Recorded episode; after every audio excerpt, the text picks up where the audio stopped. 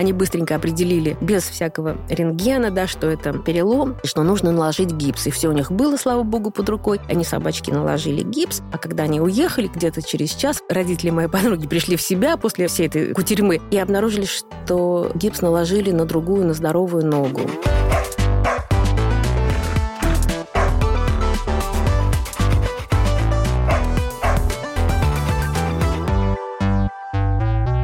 Всем привет! Вы слушаете Министерство собачьих дел. Меня зовут Маргарита Журавлева. Я продюсер и собаковод, и официальный представитель Министерства собачьих дел. Рядом со мной Ольга Журавлева, переводчик, собаковод и моя мама. Привет. Привет. Дорогие друзья, это последний выпуск этого сезона, и мы подумали, что нужно сделать что-то не самое обычное. И этим не самым обычным стал приглашение моей мамы к нам в подкаст. Большое спасибо, мне очень лестно. Хорошо. Давай начнем с того, учил ли ты меня вообще любить собак? Маргош, ну как можно учить любить собак? Ну, я не знаю. Просто когда ты родилась, в доме уже несколько лет жила собачка. Русский спаниель, найденыш. И ты так вписалась в эту семью и, в общем, просто приняла это как данность. Так что никакой учебы особо не было. А как вообще родители учат детей чему-то? Ну, то есть я имею в виду не конкретные навыки, типа там писать, читать. Никак. Просто они живут, и дети смотрят на них и живут так же. Угу. Мое глубокое убеждение. Ну, или не так же, может быть. э, Потом думают, что, наверное, это неправильно, пробуют что-то свое. Потом возвращаются к той картинке мира. Не знаю, как-то так. Я, конечно, понимаю, что это, мам, скорее всего, вопросы для семейной терапии, а не для подкаста, но ты можешь выбирать степень откровенности в своем ответе. А тебе вообще было важно чему-то меня научить? Просто приведу пример. Я тебе недавно про это рассказала, ну, как недавно, несколько лет назад тебе про это рассказала, и ты сказала, что ну, я вообще не собиралась тебе этому учить, это как-то все спонтанно получилось. Про то, как нужно извиняться. Вот я просто очень хорошо помню, что ты мне сказал, значит, что когда вы с кем-то поругались, там что-то не поделили, настает какой-то момент, что, в общем, ты чувствуешь, что ты хочешь помириться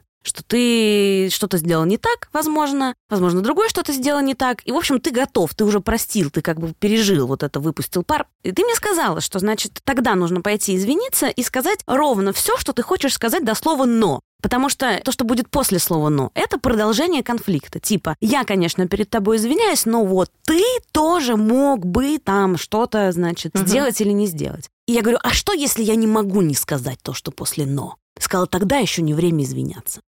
Боже, какая я гениальная, Маргош.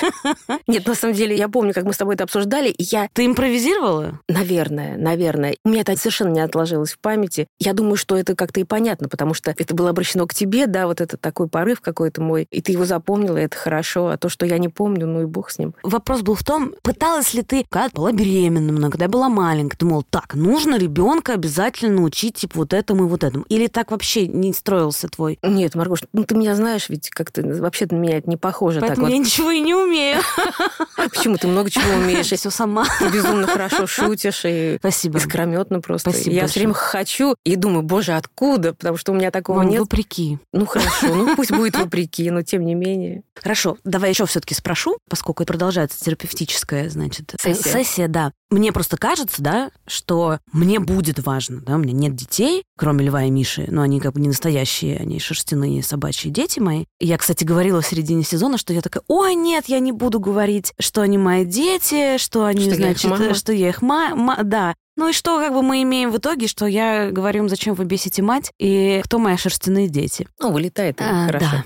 Когда я думаю потенциально о материнстве, я думаю, что мне было бы важно воспитать хорошего человека с какими-то ценностями, представлениями о том, что такое добро и зло. Вообще, ты просто жила в потоке, и Да. все. Ну, не совсем в потоке. Во-первых, я считаю, что я слишком много работала, слишком много. Я не дала тебе, я не знаю, поддержки, которые я должна была бы тебе дать. Не была с тобой это в каких-то моментах, там была, уезжала в командировку. Да, мне кажется, нет, кстати, нормально. Да? У меня вообще нет такого этого. Ну, вот видишь, как-то у нас, видимо, у тебя не знаю, у меня на- взгляды. наоборот ощущение, что, не знаю, может, ты много работал в моем прям детстве, которое я не помню, но просто ты начала говорить, я вспомнила, что постоянно ты меня забирал на машине из школы, мы ехали куда-то прикалываться в магазин тканей. Это был маленький кусочек. Да? А мне кажется, Период, это... когда я не работала, да, я там искала работу или как-то давала себе возможность немножко там прийти в себя, глядеться, там подумать, что бы я хотела. А так нет. Я все время ходила на работу. Ну вот видишь, а мне кажется, что это было довольно долго. Просто одним из таких развлечений, даже не развлечений, а времяпрепровождений, которое у нас было, это бесконечные поездки в ветеринарку. Мы возвращаемся, собственно, Да, к теме нашего да, подкаста. Просто я помню, что постоянно у кого-то, ну, понимаешь, вот что называется, хвост отваливается, значит, и Да. что-то там болит.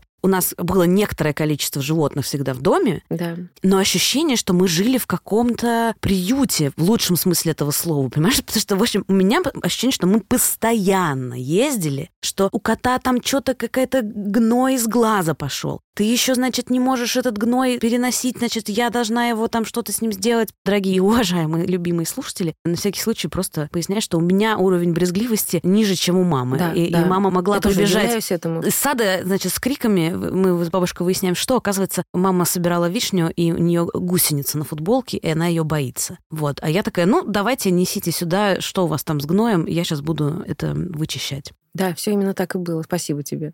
Я хочу, значит, поговорить с тобой вообще про твоих собак, которые тебя сопровождали. Я-то помню только Чарлика, который у тебя появился за несколько лет до меня, Да. и с которым мы, в общем, выросли. Это русский спаниель. Да. Но до него у тебя в детстве тоже были собаки. Вот расскажи, пожалуйста, как генеалогическое древо. Ну, вообще-то я выросла с кошкой. Собаку завели, когда мне было лет восемь. Ну, я не знаю, все-таки дача такое место, знаешь, лес кругом, да, как-то собака нужна. Мы, тем более, мы там жили круглый год. Ну, в общем, взрослые решили завести собаку и принесли щенка, и, в общем, он оказался милейший. Когда он вырос, он переехал на улицу жить и жил там, собственно, на цепи. Так жили раньше всегда собаки при домах. Была будка довольно теплая, там хорошая еда, вода. Мы гуляли с ним на этом поводочке, ну, на этой цепочке. Это была дворняжка. Да, это была дворняжка. Ну, вообще я выросла в поселке, и я помню, что у людей были собаки именно при доме, в будках. Никто, так сказать, не, не заводил собаку для души, да, для того, чтобы она там где-то лежала на диванах, чтобы можно было ее потискать, получить какое-то удовольствие. То есть у собак была конкретная функция, Функция, да, охранная. Да, да, Мгм. охранная.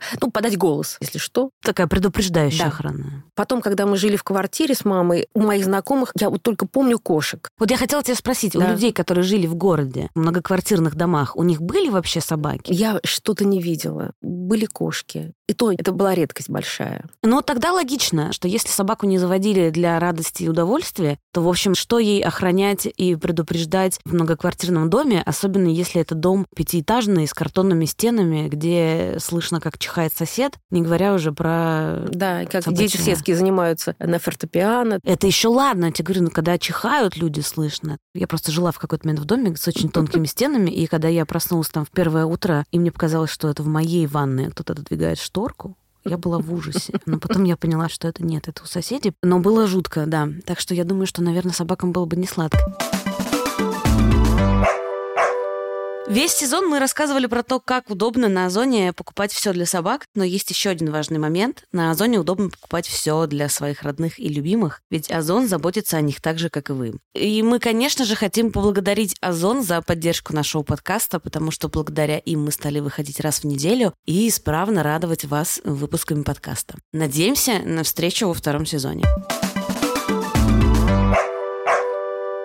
Собака, она для советского человека функциональная. Да. Она живет на улице, она может быть служебной, если мы говорим про там, сотрудников милиции, кого-то еще. Мало того, мне кажется, что и ветеринарок в сегодняшнем понимании этого слова не было. Я знаю, что были зоотехники. Что такое зоотехник? Ну, это вот человек, который имел ветеринарное образование, да, и А, мог думала, в помочь. зоопарке работал. Ну, может быть, кто-то работал в зоопарке. Я помню, что бабушка вот с нашей собакой ездила в пункт ветеринарной помощи, вот так он назывался. Вот и бабушка ездила, там На электричке? Да, на электричке, да. Мгм. Там была веселая история, когда они выходили, собака, значит, провалилась между электричкой и платформой. Бабушка закричала, какой-то расторопный дяденька, значит, за эту цепочку его как-то подхватил. и, В общем, быстро вытащил, пока она не тронулась, и все были счастливы. Первый раз слышу эту историю. А я правильно понимаю, что цепь была поводком? Да. То есть моя прабабушка, Да не было никаких аксессуаров. Ну, где можно было это купить? ну, может, сшить можно было. Ну, то есть идет человек по городу, у него в Ну, руках не, цепь. по городу, по поселку. Ну, это как-то нормально. До сих пор у нас там, я недавно видела каких-то людей, которые на цепи собачку прогуливали.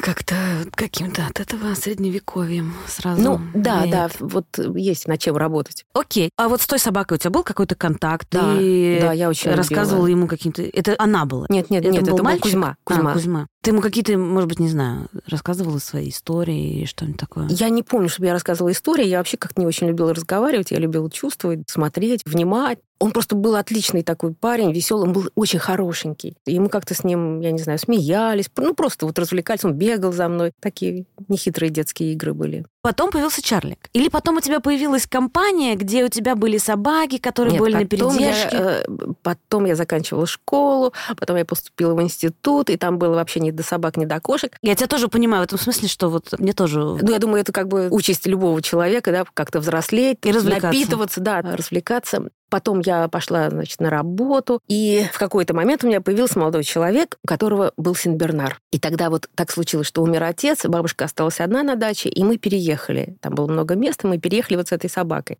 Это вот было, конечно, большое приключение, потому что это была порода, редкая довольно в Москве. Ну, к тому времени уже был клуб, и все, и мы были... То есть не мы, а вот мой молодой человек вместе с собакой был членом клуба. Этот пес его звали Ахилл, он там какие-то занимал призовые места, ездили на выставки. Клуб давал разрешение на вязки, и приезжали, значит, дамы, мы вязали, значит, нашего Ахила, и получались симпатичные щенки. Да, как-то я развлекалась так, но при этом я ходила на работу, вот, да, как часы все время. Вот. Это какой примерно год, когда вот уже был клуб, М, Ну, собака? ты знаешь что, я думаю, что это где-то 87-й год, вот когда мы переехали. Мгм. Примерно два года прошло вот в этих историях. Да, бесконечные прогулки зимой, по снегу, там летом куда-то мы ходили с собакой. А вот почему вы ходили, скажи мне? Потому что сейчас, когда люди живут, например, в частных домах на даче, они говорят, ой, ну собаке там так хорошо, она будет типа 24 на 7 бегать. Но специалисты по собачьему поведению уточняют, что даже если вы живете на даче, вам нужно брать вашу собачку на поводочек и идти по вашему поселку или по вашему полю или по вашему лесу, потому что собаке нужна социализация, ей нужны какие-то впечатления, и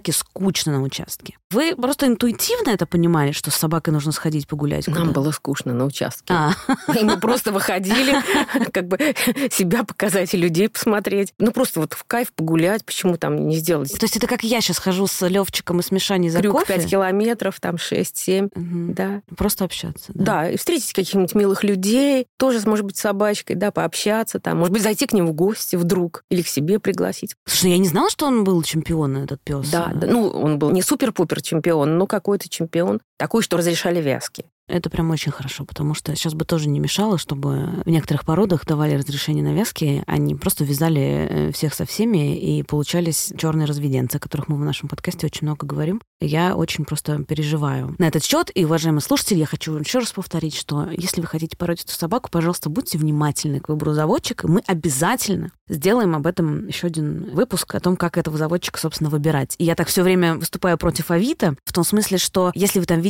собаку метиса, которую отдают в добрые руки, то, конечно, оттуда можно брать собаку. Я скорее имею в виду, что Авито опасно, когда вы хотите породистую собаку, и там написано, что она страшно породистая, чемпион всего, родители, значит, такие сики, а на самом деле эти родители содержатся, например, в клетках, в квартире, где, например, 40 собак. И питомника такого, например, не существует. Поэтому лучше перепроверять информацию. То есть и хорошие питомники тоже могут щенков выкладывать на Авито, но просто проверьте, что это хороший питомник. И я просто поняла, что я за все эти 16 выпусков не объяснила нормально свою позицию насчет Да. Авито. Так, и потом вместе с Ахиллом у тебя появилась какая-то тусовка, где какие-то у тебя оставались борзы на передержке. А нет-нет, борзы это бы не у меня были. Было какое-то лето, когда приехали родители моей подруги, и она взяла на передержку борзую, и эта борзая вдруг сломала ногу. И, собственно, вот это такой важный момент, зацепка, да. Значит, к тому времени, во-первых, появилась газета бесплатных объявлений, и там э, люди предлагали свои услуги. В частности, ветеринары. И через эту газету нашелся контакт, и приехала некая Марина на машине, да, с мужем. Они быстренько определили, без всякого рентгена, да, что это перелом, и что нужно наложить гипс. И все у них было, слава богу, под рукой. Они собачки наложили гипс, а когда они уехали, где-то через час, родители моей подруги пришли в себя после всей этой кутерьмы и обнаружили, что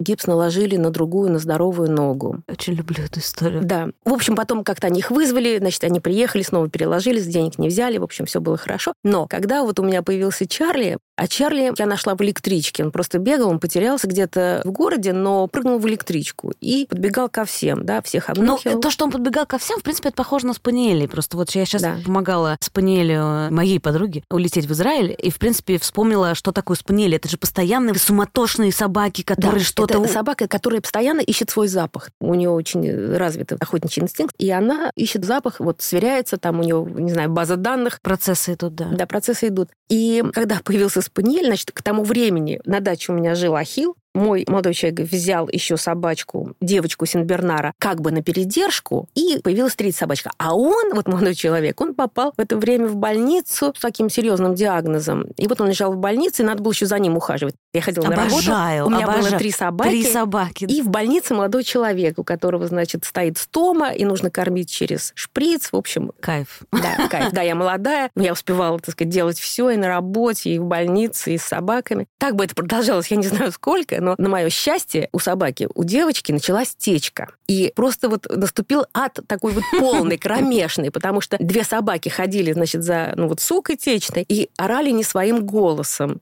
Вот. И я, значит, попросила родителей молодого человека забрать, естественно, суку, потому что два кобеля у меня, я да. думала, что останутся. А они сказали, нет-нет, мы не знаем эту девочку, так интеллигентно, мы заберем вот этого мальчика, значит, нашего Ахила, и забрали. Проблема не разрешилась. Угу. А к чему это все говорю? Что очень долго я не обследовала Спаниеля, и он где-то подцепил чумку. И я заметила, что что-то с ним не то, что у него как-то глаза немножечко, так сказать, из орбит как-то выходят, да, что какой-то гной появился, что-то у него в поведении. И я, взяв в руку газету бесплатных объявлений, побежала к автомату звонить ветеринару попала на какого-то милого ветеринара, который сказал, ой, куда ехать в переделки? Ну, нет, нет, нет, это не наш район. Я спросила, а кто же ездит? Он сказал, вот Марина, да. Я вспомнила эту Марину, которая, значит, наложила гипс. За пару лет до этого, да? Не за пару лет, это было буквально две недели назад, там, или три. Да, он сказал, обращайтесь к Марине. Я рассказала ему эту историю, не надеясь ни на что. Он так смеялся, а там, видимо, такая тусовка еще была довольно маленькая этих ветеринаров, и они все друг друга знали. Вот этот едет, обслуживает юго-восток Москвы, угу. этот, значит, северо-запад, этот запад. И он когда отсмеялся, он сказал, слушайте, я пришлю вам хорошую девочку. Вот я все веду к тому, как у нас появилась замечательная Анна Михайловна. Значит, мы договорились, приехала действительно девочка, Анна Михайловна, я тоже была девочка. И она посмотрела Чарли и сказала, что да, это чумка, там что-то, какие-то анализы, я сейчас уже не помню. Но, в общем, лечение было долгим. Таким долгим, что мне пришлось взять отпуск. Я научилась в это время делать уколы, потому что им надо было делать в день 5 уколов, там 3, да, условно, там утром и 2 вечером. И так вот каждый день. Я помню, что его состояние менялось, я бегала к автомату звонить ветеринару. Да, нужно просто уточнить, что автомат находится примерно... В километре. В километре, да, то есть это на велосипеде где-то там 7 минут? Нет-нет, я бегала. А. Мне еще было там лень из сарая велосипед доставать, угу. я просто бегала так скоренько. И я помню в какой-то момент, она спрашивает, ну как он? И я говорю, что все очень плохо он стал скулить. И вот это вот самое важное, что я хочу сказать, что в те времена, как и сейчас, самым радикальным лечением там усыпить собачку. И я говорю, может быть, усыпить собачку, чтобы не мучился. И Анна Михайловна дала мне тогда такую отповедь, вот я ее запомнила на всю жизнь. Я больше никогда не предлагала бы усыпить собачку вот просто на ровном месте, да, потому что вот жалко, потому что вдруг она плачет и что-то еще. И она сказала, мы будем бороться до конца. И это прям так меня вдохновило. Я сказала, да. И представляете, мы вылечили в те времена, это был 89-й год, мы вылечили собаку от чумы. Поэтому, когда сейчас вот я вижу там в Инстаграме, да, что собака... Я, правда, не знаю, может быть, какие-то другие формы сейчас появляются, да, там еще что-то, ну, общем... Может быть, но тут важно уточнить, что, собственно, то, от чего мы прививаем собак раз в год, бешенство да. и еще комплекс всего, это как раз то, чем болел Чарлик. А я только не поняла с твоей истории, куда девочка Синбернар делась, значит, появился Чарлик, и он начал заболевать, она не заболела, все нормально. Ты знаешь что, мне кажется, что я обратила внимание на Чарлика только тогда, когда уже собаки этой у меня не было. Я просто пошла к хозяевам, это были такие высокопоставленные люди, и я как-то очень четко с ними разобралась, и они забрали свою собаку, наконец. Угу. Кстати, у собаки за это время, значит, она там как-то в тоске, в печали, расчесала щеку, у нее там появилась флегмона, и вот вся эта моя веранда летняя, она была как гнойная перевязочная, вот там такой Да, запах. но это не первый раз у нас дома была гнойная перевязочная. Да. На моей памяти тоже такое было. Я правильно понимаю, что это та ситуация, которая называется передержка? То есть, что можно было и в советское время тоже, если там, допустим, ты куда-то уезжаешь, у тебя есть собака, попросить кого-то с этой собакой остаться, если у вас есть какое-то собачье комьюнити, правильно? Да, да, да. Просто часто мне, конечно, все равно, я вспоминаю об этом даже с усмешкой, а тогда я была очень злая, потому что молодой человек загремел в больницу, да, собаки, все больные, значит, течные. Ну, в общем, череда проблем бесконечная. Совершенно обычная жизнь собаковода, мне кажется, вообще просто. Нет, ну, понятно, что, конечно, такое серьезное заболевание у собаки необычная жизнь, но ощущение, что в целом, когда ты живешь с животным, все время что-то происходит. Вот. Ну да, животное это как маленький ребенок. Я тут не могу ничего сказать, не да. могу согласиться, понимаешь, потому что у меня только животное.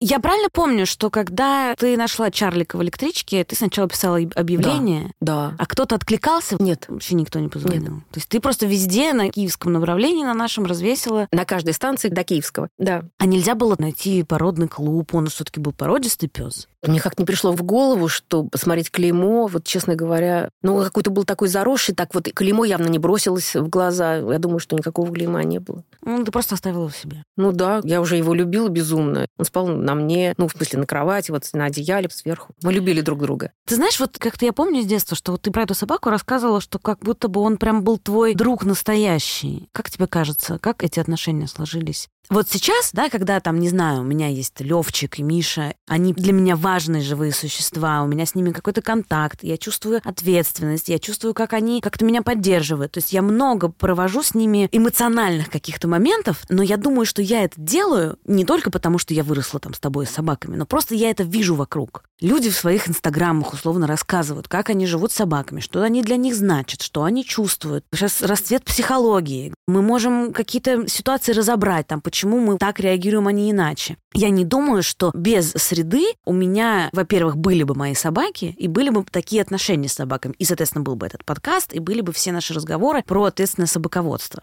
Получается, что ты построила с собакой такие отношения, которые у меня сейчас, не видя примеры какие-то. Марка, дело в том, что кто-то из соседей, у них были собаки, и мы общались, и говорили о собаках. То есть были люди, э, ну вот такие вот любители настоящие, да, вот ценители, что Ну хорошо, я совсем упрощу вопрос. У тебя не было мысли, что Чарлика тоже нужно посадить на цепь? Нет. Во-первых, он же голый практически. У него тонкая шерсть, и он намокал мгновенно. Вот если выходил, допустим, в дождь гулять. Я приходила, я его обтирала махровым полотенцем, да, сушила у батареи. Нет, такого не было. Мы расстались с молодым человеком. Ахил отъехал туда, где жил молодой человек, а у меня остался вот Чарли. И отношения у нас были замечательные с ним. И я помню, что кто-то приехал, мы как-то позировали и сделали очень хорошие фотографии. И когда я уехала в командировку, я взяла эту фотографию и помню, что в гостинице я поставила там ее на тумбочку. Себя с собачкой? Да. Ну, что-то, по-моему, я тем же самым занимаюсь глобально. Ну, мне кажется, это просто период. Да. А вот э, то, что он спал в кровати, ну, я понимаю, что, опять же, у тебя не было Инстаграма, ты не выкладывала в сторис, как он спит с тобой в кровати, и, может быть, у тебя не было такого пространства там для общественного обсуждения, но, не знаю, может, бабушка что-нибудь говорила, типа, «А почему с тобой собака? Просто зная мою бабушку, твою маму, да, она могла бы сказать что-нибудь на этот счет. Ты знаешь, что вот Смотри, я, я это, не помню. Я, да. да, я просто это спрашиваю не потому, что здесь какую-то отдельную ценность представляет твоя ситуация, и мы здесь пытаемся это препарировать и какое-то сделать из этого программу «Большая стирка». Ставьте лайк, все, кто помнит такое название, я тоже уже в возрасте и не знаю, как она сейчас называется. Я просто пытаюсь понять, да, как да. было раньше. То есть, что раньше было окей, Маргош, и что короче было говоря, не окей. Были люди, которые совершенно фанатели от собак, у которых они жили э, дома, там на каких-то кроватях, на диванах лежали, которые ухаживали, которые вызывали специалистов, ветеринаров, чтобы они оказали какую-то помощь. Такие люди были, но их было единицы, и они как-то вот общались друг с другом. Подавляющее большинство это были другие люди, а таких было довольно мало. Я вдруг подумала, может быть, мы, как бы люди, проповедующие ответственное собаководство, на самом деле, может быть, мы тоже находимся в каком-то меньшинстве, примерно как те люди, которые всегда были и любили собак,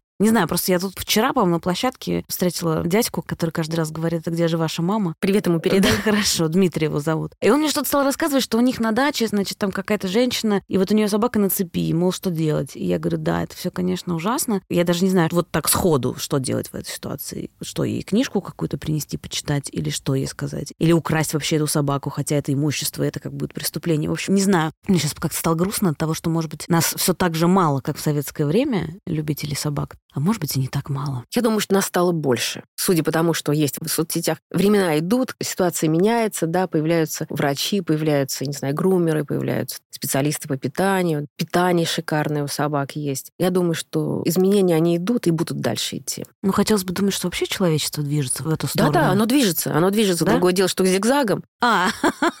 Как на фондовом рынке, знаешь, коррекция. А, вот оно что. Понятно. Но все равно мы движемся. Конечно, конечно. Движемся к какому-то гуманизму. Да, несомненно. Хорошо, мам, давай расскажем, пожалуйста, историю про то, как у нас появился Рекс и как э, к нам влез вор. На самом деле, в то время появился сериал «Комиссар Рекс». И мы просто из школы бегом смотрели этот сериал. Тогда как раз был какой-то кусок, когда я не так много работала. Я тебя привозила, кормила обедом, мы смотрели «Комиссара Рекса», и ты шла делать уроки. Нет, он был вечером вечером? Вечером, да. Вот сейчас я представляю, знаешь, кому-нибудь 20-летнему рассказать про то, что сериал выходил в определенное время, они скажут, в смысле? Ну, просто включаешь, смотришь. Да. А я помню, как и ты, вот этот момент, когда ты стараешься дела закончить к какому-то Да, моменту, Да. чтобы посмотреть Да. сериал и потом не делать эти дела, чтобы у тебя все к этому моменту Да, уже было да. сделано. Или да. потом, да, совершенно верно. Он был такой умный, этот Рекс, и мы так мечтали. И вот ты, по-моему, сказала, мама, давай мы заведем и назовем его Рексом. По-моему, не так было вообще. Подожди секундочку. Идея повисла в воздухе. А дальше случилось вот то, что Но к тому моменту случилось. просто Чарлик уже умер от старости. Нет, Чарлик был у нас, в том-то и дело. А,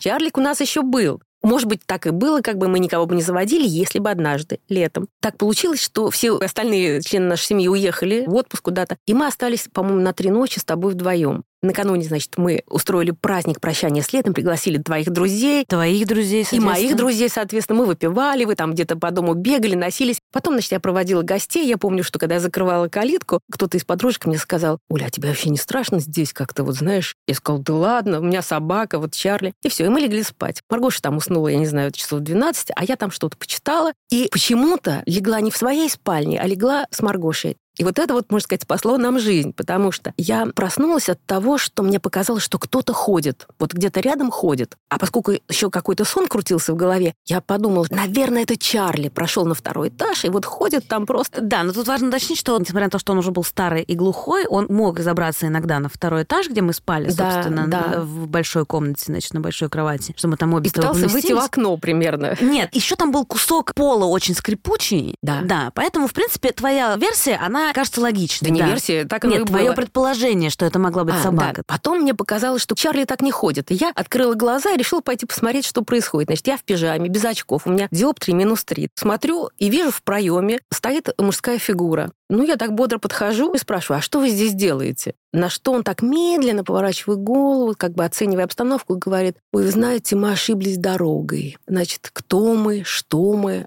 Я ему говорю, какой дорогой? Вообще, где дорога и где моя комната? И он мне так, ладно, ладно, не шуми, тут есть вообще выход? Я говорю, ну есть. Он говорит, ну так веди. И вот мы проходим мимо твоей кровати, вот где ты лежишь, и ты, значит, так вежливо говоришь ему «Здравствуйте». Я понимаю, что ты надо мной прикалывалась потом. Мам, ну просто я подумала, что это какой-то пришел очередной рабочий чинить кусок крыши. Ну, то есть в Ну моем да. детстве просто у нас всегда был проходной двор. Все время Да. кто-то ходил, и никогда никого не смущало. Окей, в 98 году мне было 7 лет, в принципе, я думаю, что э, окей. Да, действительно, Да, так, что- так и что- было, что- потому что вообще как частный дом это всегда проблема. Либо с фундаментом, либо с крышей, либо еще с чем-то. И Я была уверена, что да, это просто кто-то вот. пришел что-то Но самое интересное было дальше. Значит, Самое жуткое дальше, на самом деле. Потому что дальше ты сказала, ну хорошо, я покажу, где выход. Повернулась к нему спиной. да, и стал И- спускаться вниз. Да, а он стал спускаться с тобой. Вот. И это же просто ситуация максимальная для того, чтобы ударить тебя ногой в Маргош, спину, по голове. Маргош, ну, то дело есть... не в этом. Потом мне объяснили знающие люди, они сказали, что, Оль, ты все правильно сделала, потому что ты не закричала.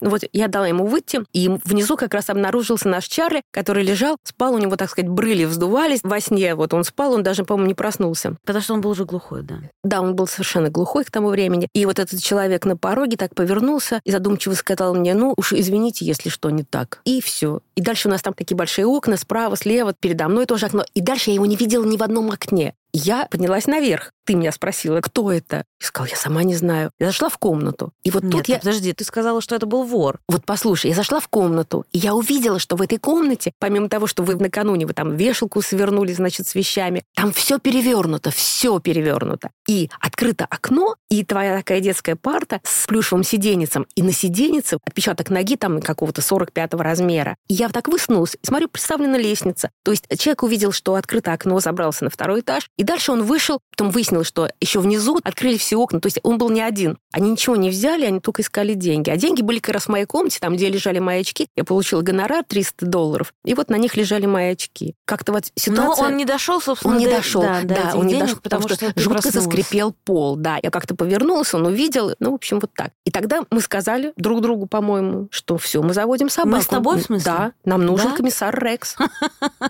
Ну, я не знаю, мам, как я тогда оценивала в 7 лет безопасность. Хотя, скорее всего, как-то и оценивала, потому что, как мы выяснили потом на психотерапии с моим психотерапевтом, это одна из важных критериев для меня. Безопасность, да. Да. Да, и так у нас появилась овчарка гигантская. Слушай, ну вот знаешь, что я хочу сказать? Опять же, в силу того, что, наверное, просто я с этой собакой вместе выросла. Я не выросла вместе с Чарликом. Чарлик я уже наблюдала пожилым, хотя я помню его веселым, как мы с тобой ходили с ним гулять и бегали. А потом еще ты придумала... Это несколько жестокая игра, но она абсолютно была невинна в этой ситуации. Он уже был глуховат, и он, значит, увлекаясь, куда-то убегал. И ты мне говорил, давай прятаться. И мы с тобой прятались от него, и, значит, Ну, мы же, наблюдали, как мы он... же видели, где он. Да, мы же, как сказать, он нас да. ищет. Ну, то есть, в принципе, можно даже, наверное, сейчас это посчитать развивающей игрой. Ты прячешь лакомство, например, в коре дерева, да, и собаку потом отпускаешь, чтобы она все нашла и собрала. Ну, в принципе, вот, может быть, это была какая-то развивающая игра для Чарлика. Так вот, что я хочу сказать, что мне кажется, что просто уже, когда появился Рекс, наше собаководство стало несколько более осознанным, потому что, например, он ел натуралку, Да.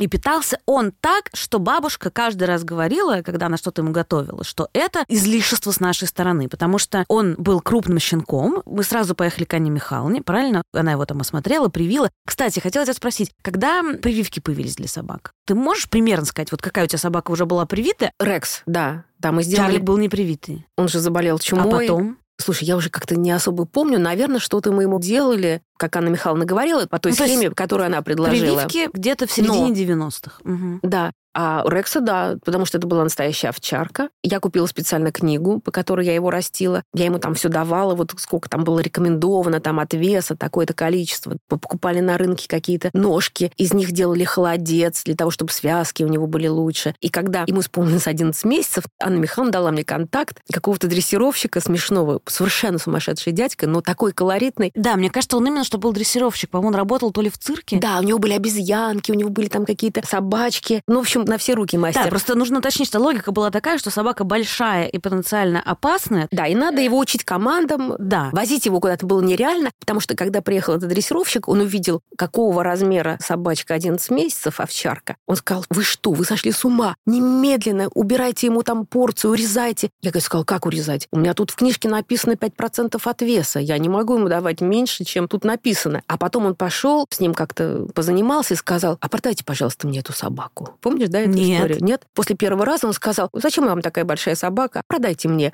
Э, Я говорю, а что, собственно, вас как бы в нем, так сказать, привлекло? Он говорит, у него такой, знаете, нюх. Я сейчас немножечко его так подвоспитаю, да, я его хорошо продам в полицию. Мгм. Сказал, нет, такая собака мне нужна. Я вспомнила этого вора. И вот думал, нет, нет, нет. Ну и дальше вот он у нас Да, слушай, ну благополучно меня на самом деле от этого человека, от этого то ли кинолога, то ли дрессировщика на момент сейчас некоторое двоякое ощущение, потому что, с одной стороны, все логично, да, у нас появилась большая собака в семье, где ты глава семьи, еще, значит, есть я, ребенок, бабушка стареющая и дедушка тоже, значит, стареющий, и нету, ну, как бы я сейчас говорю, и понимаешь, что я все равно в тех категориях рассуждаю, да, что этой сильной собаке должна быть противопоставлена какая-то сила. В тех категориях, да, это логично, что мы нанимаем человека, который нам, значит, объясняет, как с ним управляться, который нам рассказывает про теорию доминирования, как раз почему я говорю, что ты глава стаи. Дальше идет бабушка, дальше идем мы с собакой, потому что мы дети, и дальше идет дедушка, потому что он два раза в год уходит в запой, и в целом он не самая уважаемая фигура в семье, и собака, я помню, что она его там куда-то могла не пускать. Уважаемые слушатели, сейчас многие кинологи считают, что теория доминирования не заслуживает такого уважения, какого она заслуживала раньше. И что на самом деле стоит собак по-другому воспитывать. И поэтому, например, вопрос физических наказаний для собаки, он существовал, и он был открытым. И этот человек нам говорил, что если собака ведет себя неправильно, то его нужно поставить на место. Почему, когда Рекс меня укусил через много лет, после 98 Ну, задел года... зубом, не укусил. Мам, он довольно сильно меня укусил. То есть он проехался мне по руке, и у меня все еще есть шрам на локте, где он меня укусил. Я помню, что первым делом я подумала, тот дядька сказал, что если собака ведет себя неправильно, его нужно ударить. У меня, соответственно, правая рука уже слабела, да, и я сказала, что бабушка должна его наказать. Сейчас я думаю, что я поступила по-другому. Не так. Я спустилась вниз, и ты сказала, ударь его, ударь его. Я сказала, я не могу ударить собаку, потому что он сделал что-то ужасное, но я просто не могу его ударить. Потому что он жутко переживал. Он показывал всем видом, что он дико переживает. Ну, вышла бабушка, которая абсолютно его все знаки телом были безразличны. Она его, конечно, отшлепала поводком. Я уже говорила, что да, возможно, я делаю этот подкаст в некотором смысле извиняясь перед той собакой, что Да. у нас не было тогда достаточно зданий. Но здорово ты говоришь, что ты понимала, что он э, понимает, что он был неправ, и что не нужно его наказывать. Маргош, там была очень такая щекотливая ситуация, на самом деле. Я не то, что его оправдываю. Мне тебя жалко, конечно, было, и все. Бабушка вообще считает, что не мать ехидна, да, что я всегда Это защищала. известная история. Да. Да. что я защищала Чарлика всегда, что вот Рекса. Но мне кажется, там ты все-таки немножко была не права. Я тоже так считаю, что собака просто так на человека не кидается. да. То есть там было течение обстоятельств, что я шла в темноте, мы до этого с тобой ругались, и, скорее всего, я его задела, и он, Да. ну, то есть он скачал, в общем. Просто вскинулся вот да. так вот, да. Нет, ну зубом он все-таки меня задел. Ну, то есть, получается, что с питанием в тот момент все уже стало как-то цивилизованнее, но вот с воспитанием... А какие у тебя еще были варианты найти кинолога? Тебе кто-то посоветовал этого дяденьку? Наверное, тоже газеты какая-нибудь? Нет, нет, это Анна? Михайловна, это ее контакт. Он приезжал в течение двух месяцев, учились ходить там у ноги, откликаться на команды. Да, но я, конечно, считаю сейчас, что другой специалист какой-то более гуманный был бы гораздо лучше. И, в общем, уважаемые слушатели, как здорово, что сейчас есть интернет, Есть выбор специалистов, и Да. можно найти и то, можно, что тебе откликается. можно почитать и послушать, что специалист рассказывает, и вообще понять, насколько вам все это созвучно. Потому что раньше приходилось обращаться к первому попавшемуся. Потому что большим счастьем было то, что он вам вообще попался, этот первый Согласился попавшийся. приехать Да. в вашу деревню. Но еще одна вещь, которая тоже, она удивительна. Казалось бы, да, вот мне 30 лет, что, в общем-то, с одной стороны, ну, как бы не очень мало, но и не то чтобы очень много. Наверное, для кого-то забавно звучит, что я вспоминаю какие-то вещи из детства, что это вот так было давно, как все поменялось. Но я помню, что когда Рекс заболел, и у него начала как-то гноиться лапа, потому что мы с тобой были в отпуске зимой, Да. еще до отпуска ты видела, что он на что-то наступил, Нет, нет, все было не так. Мы вернулись. а начинается все было не так. Это как со Маргош, всеми семейными Маргош, историями. нет, Хорошо, нет, да, нет, рассказывай. Нет, извини, конечно. Просто я бы не уехала в отпуск, если бы я видела, что что-то не так. Я перепоручила бы это кому-то. Нет, мы уезжали от совершенно здоровой собаки. И приехали через дней 10, а у собаки просто раздуло переднюю лапу, и никто не мог понять, почему. Он не может на нее наступить и все такое. Мы заметались, и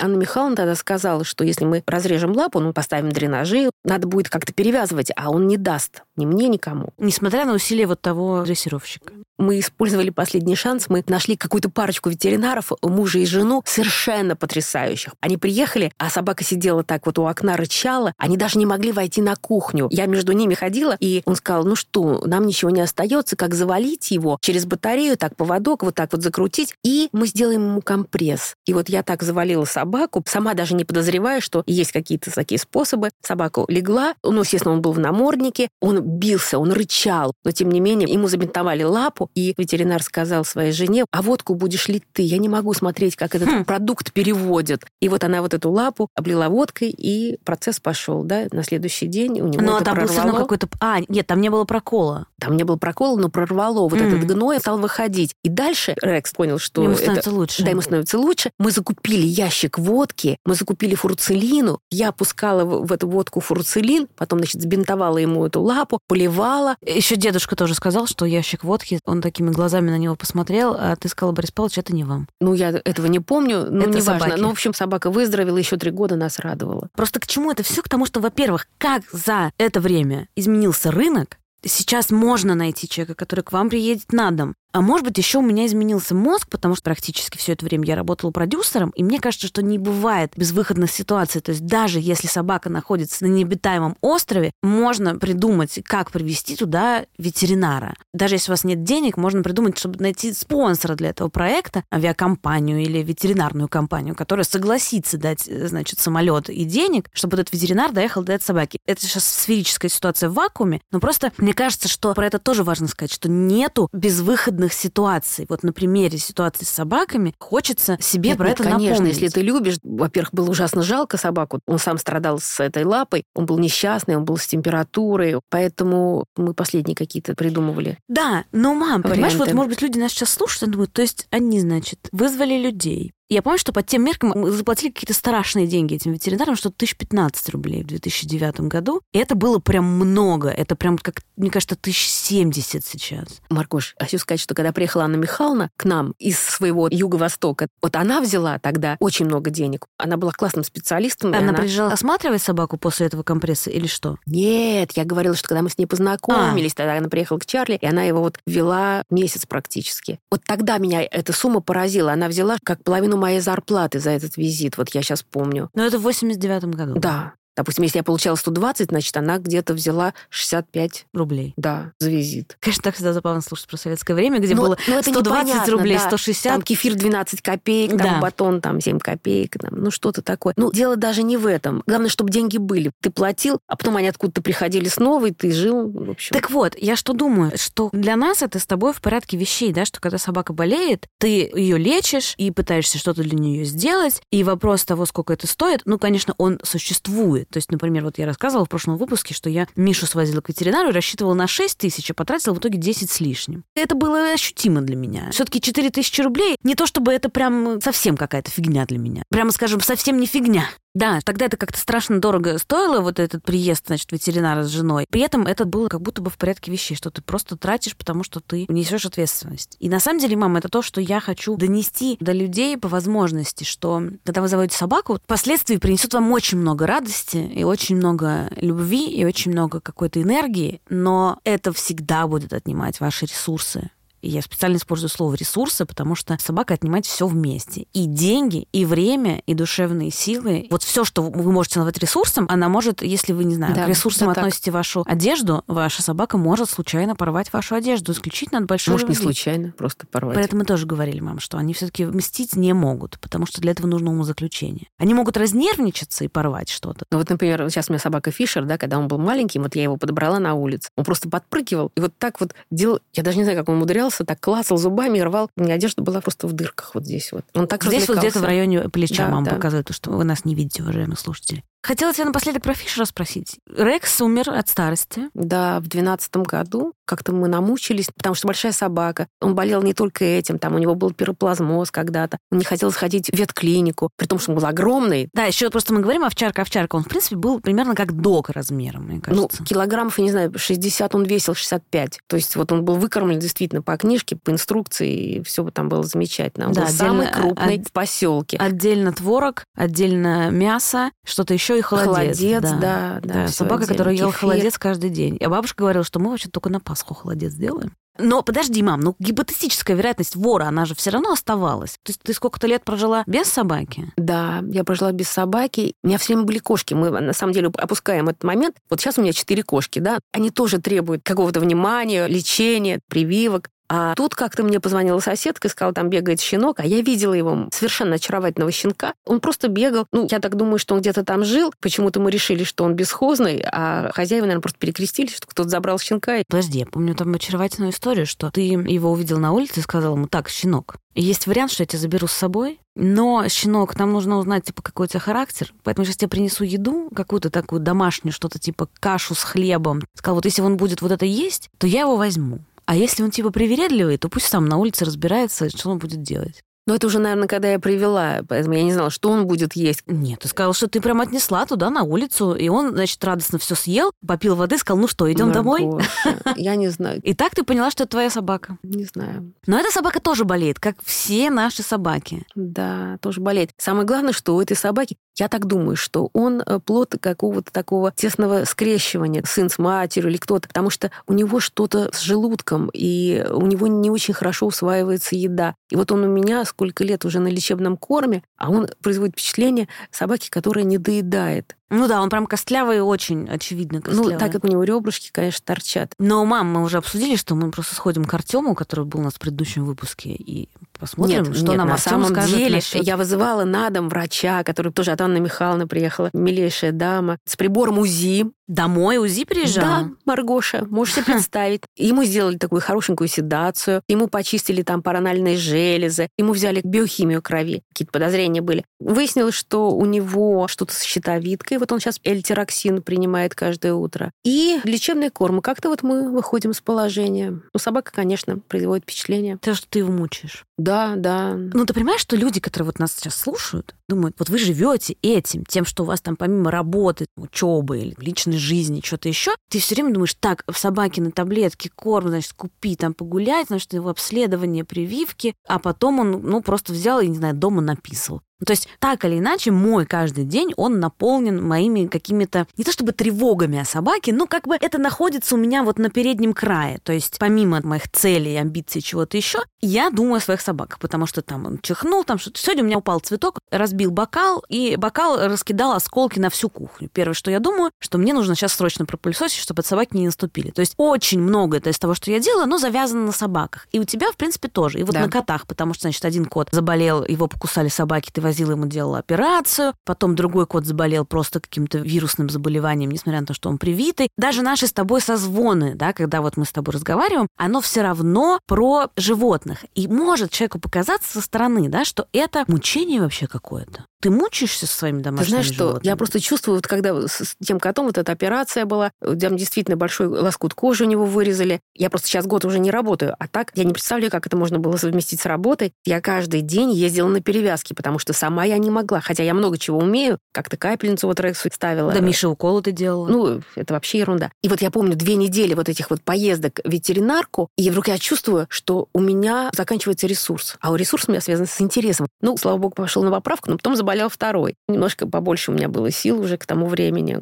То есть я хочу сказать, что да, вот мне как-то не хватает, да, сил. Не знаю, какой выход найти, не знаю. Но выход не заводить животных? Я не собиралась брать собаку, она как-то сама завелась. Угу. И котов ты, в общем, тоже не особо собиралась брать. Кстати, вот у меня был период, но он был связан с определенными, так сказать, обстоятельствами моей жизни, когда мне дико захотелось еще одну собаку. Я даже никому не говоря, я поехала к волонтерам, посмотрела собаку, такая же примерно, как Фишер. И мне, представляешь, не дали. Причем эти волонтеры, они моложе меня, такие милые девочки. Они говорят, а кто же будет ухаживать за собачкой, если вы уедете в отпуск? Я говорю, моя мама. А мама знает, что вы приехали с собачкой? Я говорю, мама не знает. Я поняла, что я вот действительно веду себя как ребенок. Да, я знаю, что мама будет против. А мне так хочется собаку. И они сказали, нет, нет, вы все-таки поговорите. Милые девочки. В общем, я приехала, поговорила с мамой. Мама сказала, что если ты приводишь собаку, я просто вот ту же секунду я отсюда уезжаю. Но она каждый раз так говорит. Ей будет 88 лет, и я, Тогда ее, что я, я знаю ее всю жизнь. Тогда что я сделала? Ты забрала кота. Я нашла кота, у волонтеров забрала кота. Его я принесла в дом. Он два дня жил, мама ничего не знала об этом. А потом уже я как-то их познакомила. Просто мне кажется, что бабушка, она примерно все время так говорит, типа, тогда я уйду. Пока не...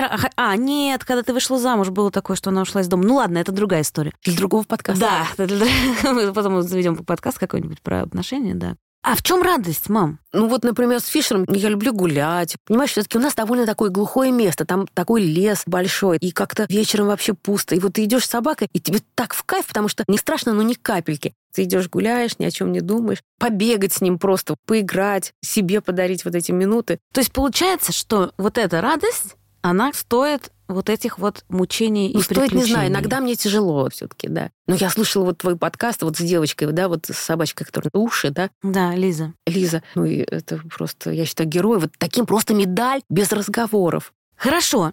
Я пыталась понять в течение этого разговора, как поменялось собаководство с позднесоветского времени к нынешнему. Это просто некий общий прогресс, да, который да. существует. Да, технический прогресс, да. Вот он ведет и к этому. Люди меняются, становятся тоньше, глубже, добрее. Это совершенно очевидно. У нас есть обязательные вопросы, ты об этом знаешь, потому что ты слушаешь наш подкаст. Какая у тебя была самая большая трата на животное? Траты всегда были, но как-то вот я совершенно легко расстаюсь с деньгами. Никогда такого не было, что мне, хотя, может быть, и было, что приходилось занимать, но потом как-то отдавала, и я все забывала. Но вот последняя история с котом, да, я заплатила, наверное, операция стоила где-то 15 тысяч рублей, и потом перевязки, осмотры, и еще где-то, наверное, 15 30 тысяч за одного кота. И потом еще тысяч 16-17, вот когда второй кот заболел, потому что ему ставили как-то поэтапно диагнозы. Сначала, ну, где-то там 6, 7, 8, вот так вот. А УЗИ сделали, значит, тоже все прекрасно. А потом Анна Михайловна все-таки разобралась и назначила лечение свое. Теперь у него какое-то хроническое заболевание, правильно? Нет, он носитель. Коронавирус. Не называют его. Вот носитель вот этой инфекции. Угу. Сейчас он просто принимает иммуномодулирующие лекарства. А, мне кажется, что это то, с чем у нас начинался сезон, что Денис Чужой рассказывал, что у него тоже кот с каким-то иммунодефицитом. Да. Он не опасен для собак, но опасен для других котов. Да. А как у тебя разведены они? Ладно, хорошо, я приеду, посмотрю, как они у тебя... как они ну, тебя... комната, слава богу, есть, поэтому Моя, в моей комнате, да, в моей комнате живет кот с прокушенным надушенной жопой. В другой комнате живет кот, которого иммунодефицит. Ну, слава богу, мама, что есть такая возможность содержать большое количество разных животных. Но больше я никого звонить не буду. Э, склейка, через месяц э, ты сообщаешь, значит, там всем, что ты завела, я не знаю. Вот тебе очень нравится Алабай, да? Алабай мне очень нравится, очень нравится. Вот что-то в них есть такое, что-то непостижимое. Я вообще люблю загадки в жизни. Вот какая-то загадка в них есть. Но я поняла, не для этой жизни. Вот уже не для этой жизни. Угу. Как ты называешь Фишера? Фишер-мишер, фишечка-малышечка, пишуля-мишуля. Вот мне кажется, что я абсолютно переняла вот эту твою привычку, потому что, значит, мои собаки, которые бусины-кукусины, вот эти вот двойные конструкции, я ими все время называю да. Э, собак. Я вспомнила, у нас на работе был техник немец Юрген Фишер, и когда, значит, я ему рассказала, что, а ты знаешь, у меня есть собака, и зовут его Фишер, но я зову его Фиша. Боже, он просто плакал, он рыдал и плакал, да? Вы ему что никак смешно. никто не придумывал, как да, сокращать его фамилию? Да. Фишечка. Он был в восторге. Если ты говоришь, что любишь тайны из моих собак, ты кого больше любишь?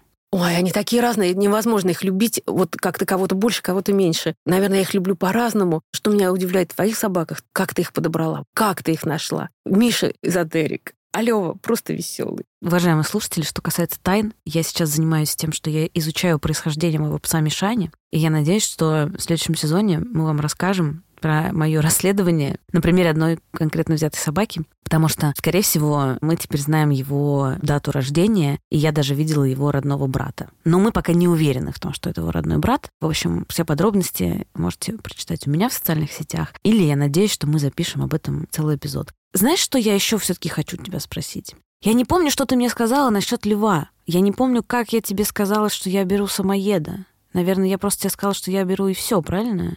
Во-первых, я знала изначально, ты любишь собак. Терьеристых. Терьеристых, да. Но в итоге у меня вообще не терьеристый Ну, все равно шерстяной такой. Ну, не знаю, запал тебе в душу. А про Мишу я помню, я тебе сказала, говорю, мам, я вот увидела собаку в приюте, и ты мне сказала, а ты можешь не брать его?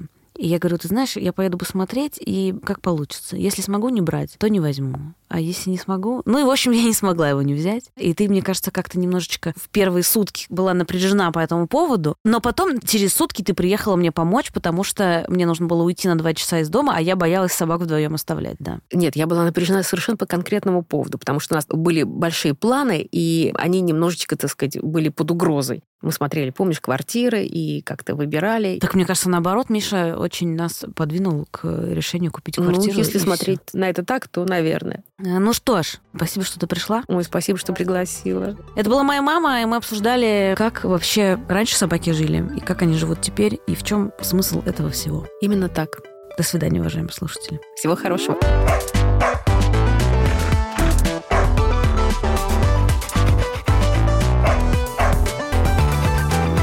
Дорогие друзья, спасибо, что вы дослушали этот подкаст до самого конца. Спасибо, что вы послушали этот сезон. Я очень надеюсь, что это не последний сезон нашего подкаста. Мы сейчас уйдем на небольшой перерыв и обязательно к вам вернемся с другими историями про собак, с другими экспертами и с другими вопросами, потому что, мне кажется, мы еще очень многое не обсудили. То, что хочется обсудить про собаководство. Не теряйте нас, пожалуйста. У меня есть мой инстаграм, и у нас есть инстаграм нашего подкаста, а еще у меня есть телеграм-канал Лев Семенович каждый день, где каждый день появляются фотографии и видео с Львом Семеновичем и Мишкой. В общем, не теряйте нас, пожалуйста, и мы надеемся, что мы скоро к вам вернемся с разговорами про разные другие собачьи обстоятельства. Очень приятно иметь такую аудиторию, как вы, такую отзывчивую и такую внимательную, и такую собаколюбивую. Этот подкаст для вас сделали ведущая я, Маргарита Журавлева, продюсеры Маргарита Журавлева и Сергей Епихин. Графику для нас делала Софья Егинова, а звук подкаст-студия «Сила звука». До новых встреч!